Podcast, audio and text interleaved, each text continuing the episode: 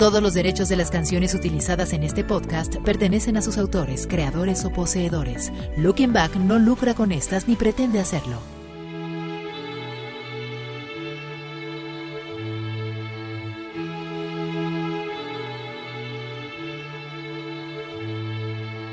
Hola, hola, ¿qué tal? Te saluda John Zavala y estoy aquí en este domingo en el que como cada semana te cuento algo de lo que pasó en el mundo de la cultura pop en el podcast de Looking Back.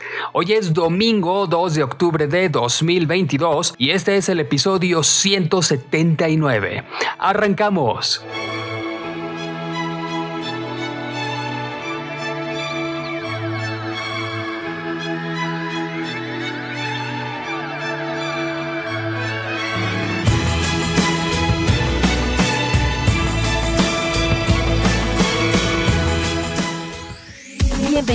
Podcast de Looking Back. Con lo más importante de lo ocurrido en la semana ¡Ay, caramba! y que quedará En tu memoria. ¡Esoy! ¡Esoy!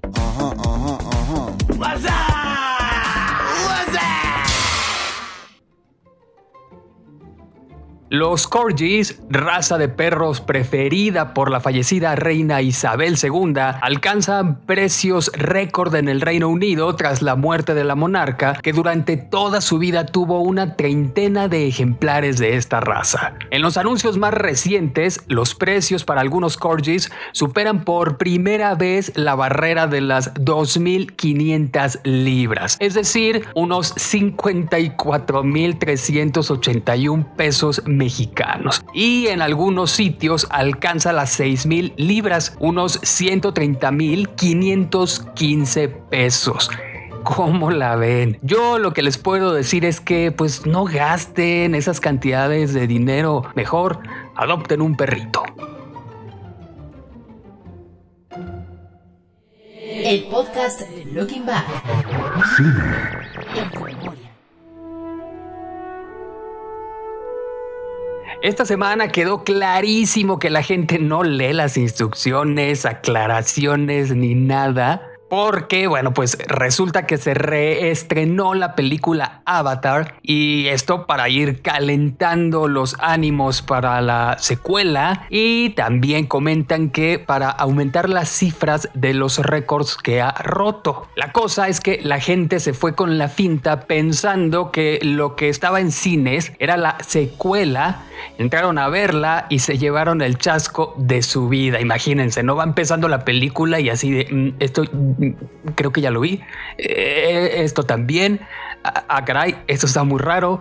Creo que, oh por Dios, el chasco total que se llevaron. Algunos hasta pidieron la devolución de su dinero, lo cual obviamente no ocurrió. Pero bueno, si quieres ver la secuela, esta llegará a los cines el 15 de diciembre. Anótalo hasta el 15 de diciembre. No se vayan con la finta. El podcast de Looking Back. música. Roger Waters, cofundador de Pink Floyd, mandó una carta abierta al presidente de Rusia, Vladimir Putin, luego de que en Cracovia, Polonia, le fueran cancelados dos conciertos como parte de su gira mundial. El compositor afirmó que desde la invasión el pasado 24 de febrero, ha intentado usar su influencia para alentar a parar el fuego y llegar a un acuerdo diplomático que aborde las necesidades de seguridad en ambas naciones. Sin embargo, apuntó a que fue cuestionado sobre por qué no se había dirigido a Putin y en sus redes sociales escribió la respuesta. De acuerdo con Waters, cada vez más personas le pidieron que se expresara directamente a Putin. En primer lugar, ¿le gustaría ver el final de esta guerra? Si tuviera que responder y decir sí, por favor. Eso inmediatamente haría las cosas mucho más fáciles, comentó el bajista. Y le harán caso a Roger Waters o se ignorará su petición como le ocurrió al canciller Ebrard.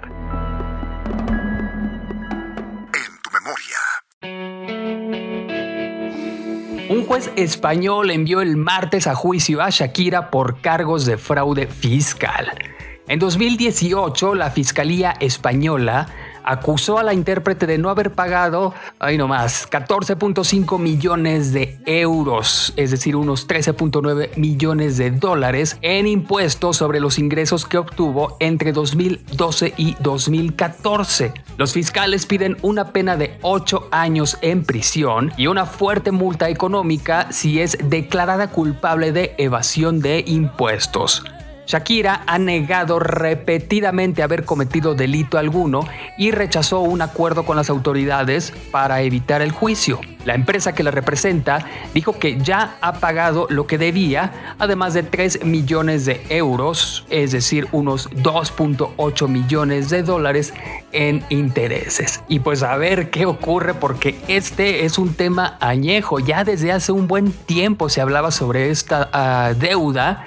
Inclusive, bueno, como comentaba hace un momento, es una deuda adquirida entre 2012 y 2014. Ya pasaron muchos años y pues no se llega a un acuerdo.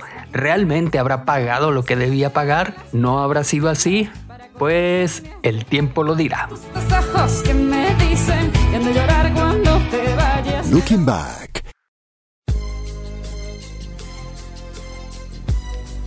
El rapero estadounidense Coolio, conocido por el éxito de los 90 Gangsta's Paradise, murió a la edad de 59 años. Su antiguo manager, Jared Posse, dijo a los medios estadounidenses que estaba en la casa de un amigo y fue al baño, pero luego lo encontraron inconsciente en el suelo. Aunque la causa exacta de su muerte no ha sido revelada de forma oficial, Posse dijo al medio TMZ que los paramédicos creían que se trató de un paro cardíaco. Descansa en paz, Julio.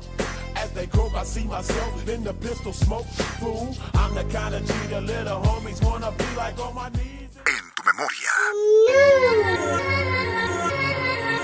Katy Perry se ha vuelto tendencia y la quieren cancelar para variar. Ya ven que cada semana pues hay que buscar a quién cancelar, ¿no? Bueno, todo el mundo habla de la serie documental de Jeffrey Dahmer, un asesino serial que cometió sus terribles actos entre 1978 y 1991. Y bueno, al ver el documental, alguien recordó el fragmento de una canción de Katy Perry que se lanzó hace nueve años y que en la parte en la que el rapero colaborador Juicy J dice She eats your heart out like Jeffrey Dahmer. O sea, se comerá tu corazón como Jeffrey Dahmer.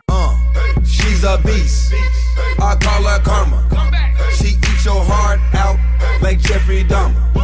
Be careful.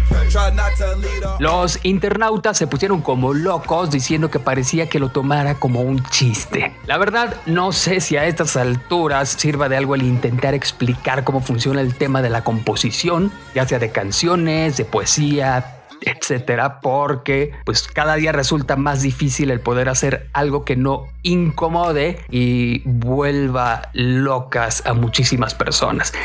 Yo lo que puedo decir es que supuestamente, en- según esta canción, pues eh, para buscar equiparar lo duro de la situación, pues eh, se busca, se pone como ejemplo, pues un acto grotesco, ¿no? Que fue el cometido por este psicópata y entonces es equiparable. En ningún momento están diciendo que estuvo padre, en ningún momento dicen que estuvo bien.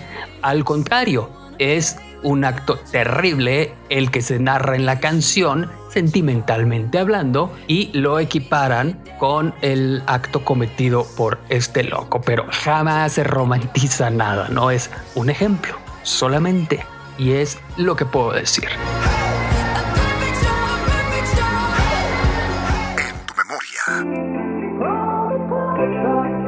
Anteriormente ya te hablamos sobre Hold Me Closer, tema de Elton John y Britney Spears. Y recientemente ha vuelto a ser noticia, pues hace poquito se estrenó el video oficial, el cual se grabó en diferentes puntos de la Ciudad de México y el Estado de México. Y no, no sale ninguno de los dos intérpretes. Se trata de tomas de las ciudades, algunas tomas padrísimas, eso sí, y bailarines. Pero bueno, en todo el mundo se están viendo esas escenas, pues lo cual desde luego nos enorgullece a todos los mexicanos. Por cierto, nadie le revisa a la jefa de gobierno capitalino lo que va a decir antes de sus conferencias. Escuchen nada más lo que la señora dijo. Pero si Elton John y Britney Spears vienen a Cuautepec, ¿ya vieron el video? O sea, la última canción, el último hit de Britney Spears y Elton John. Así es, se refirió a Britney como Brittany yo entiendo que la señora no sea fan de la música de la princesa del pop, eso pues no es obligación ni mucho menos, pero creo que todo mundo sabe cómo se llama. Han sido décadas de escuchar su nombre y le dice Brittany. Neta Claudia, Brittany.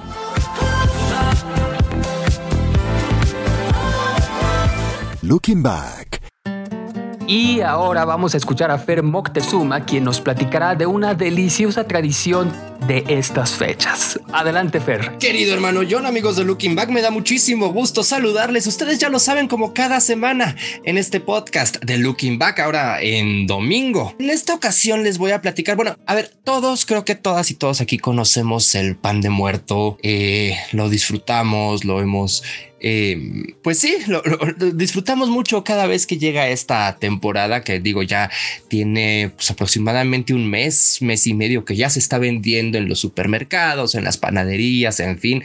Eh, Digo, cada vez se adelantan más estas cosas. Incluso ya hay artículos de Navidad eh, a la venta.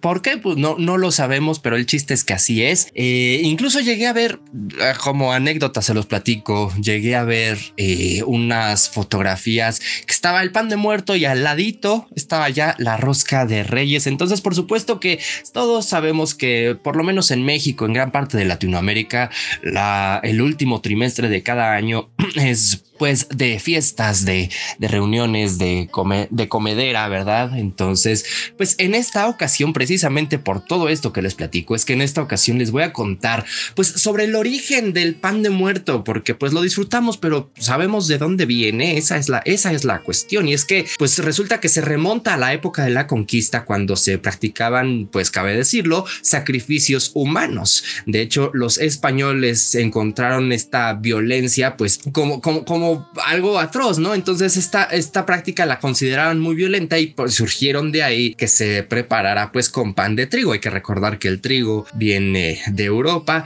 y entonces lo decidieron cubrir con azúcar roja que simulaba el corazón de las doncellas sin que tuvieran que perder la vida. Además, se sabe que en Mesoamérica se preparaba un pan de amaranto molido que después de mezclarse con la sangre de los sacrificios se ofrecía a los dioses. Esos fueron los primeros indicios del pan de muerto que se ha modificado bastante hasta ser como lo conocemos hoy. El círculo al centro del pan simboliza el cráneo del difunto y las tiras eh, realizadas son imitación de los huesos que nos conforman. Y en algunos casos se agrega por ejemplo esencia de azar que evoca el recuerdo dice aquí de los difuntos. Según según cada región se tienen distintas costumbres para elaborarlo. Por ejemplo en Puebla se ponen semillas de ajonjolí y en Oaxaca se trata de un pan de yema decorado como alfeñique. En el caso, por supuesto, no podía faltar de la Ciudad de México, lo tradicional es verlo cubierto de azúcar y en algunos casos viene deliciosamente relleno de chocolate.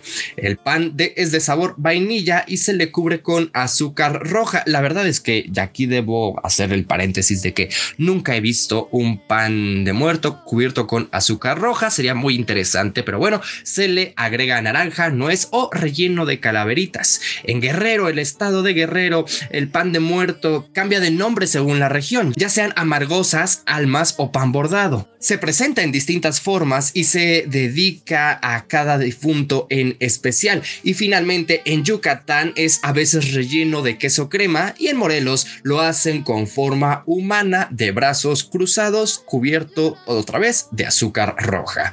Lo más importante por supuesto es que como mexicanos no perdamos nuestras tradiciones. Cabe señalar que siempre el mundo está siempre mira atento a estos sucesos que nuestro país deja a través de generaciones y se han ido modificando pero nunca se han perdido. Festejar el Día de Muertos por supuesto es una celebración por la vida misma, por tomar cosas con la mejor sonrisa y por reír porque nada, nada es eterno. Hay que gozarlo mientras dure. Cabe señalar finalmente que desde 2003 la UNESCO declaró el Día de Muertos como Patrimonio de la Humanidad y ahora, por supuesto, es responsabilidad de nosotros informarnos sobre nuestros orígenes y disfrutar de su gran apego para que prevalezca más allá. Por mi parte es todo, pero antes de despedirme quiero preguntarles, preguntarte a ti, John, ¿cuál es tu variante del pan de muerto favorita? Si prefieres el pan de muerto o eh, la rosca de reyes, por ejemplo.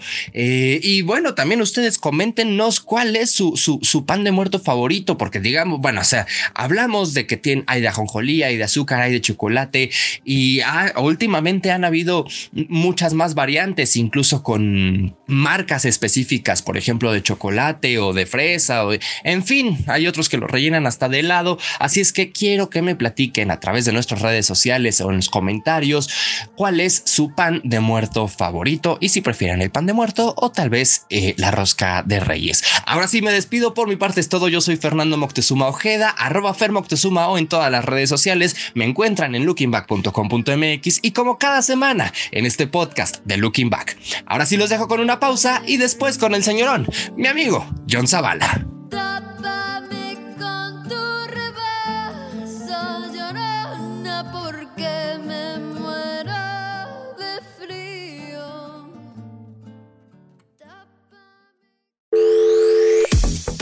Visítanos en lookingback.com.mx. Síguenos en nuestras redes sociales, Facebook, Looking Back, Twitter e Instagram. Looking Back 1995. Fósiles. Anúnciate con nosotros.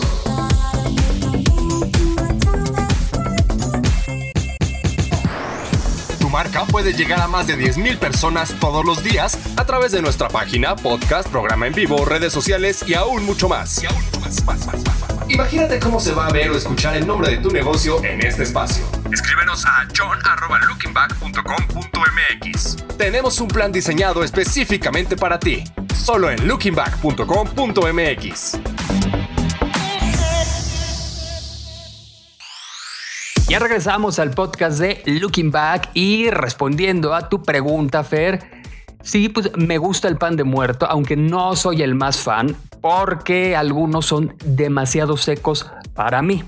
Y si ven el programa Looking Back, ahí eh, ya en alguna ocasión comenté que no soy fanático de chopear el pancito, como para hacerlo más eh, aguadito, más suavecito y todo. Entonces, pues si está muy seco mm, no me gusta mucho. Yo eh, pues prefiero que sea así suavecito y pues solo he probado el tradicional y el que está relleno de crema pastelera.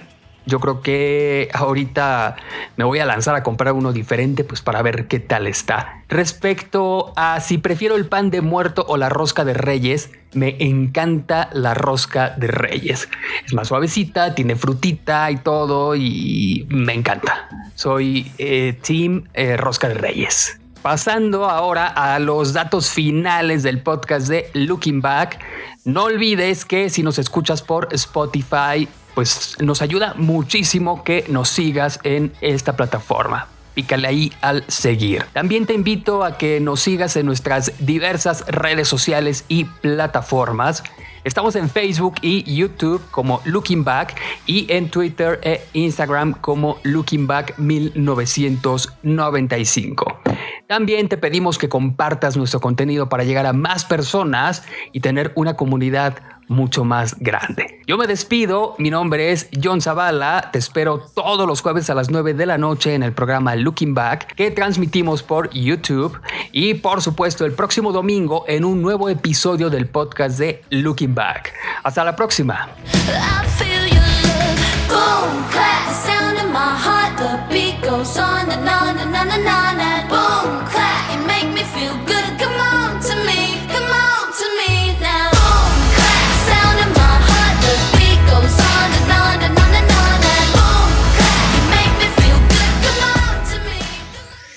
Este fue el podcast de Looking Back. Con lo más importante de lo ocurrido en la semana y que quedará en tu memoria. Hay mucho de eso, ya basta. El podcast de Looking Back es una producción de Rush Media. Todos los derechos reservados. Conducción, John Zavala. Producción, Fernando Moctezuma. Todos los derechos de las canciones utilizadas en este podcast pertenecen a sus autores, creadores o poseedores. Looking Back no lucra con estas ni pretende hacerlo.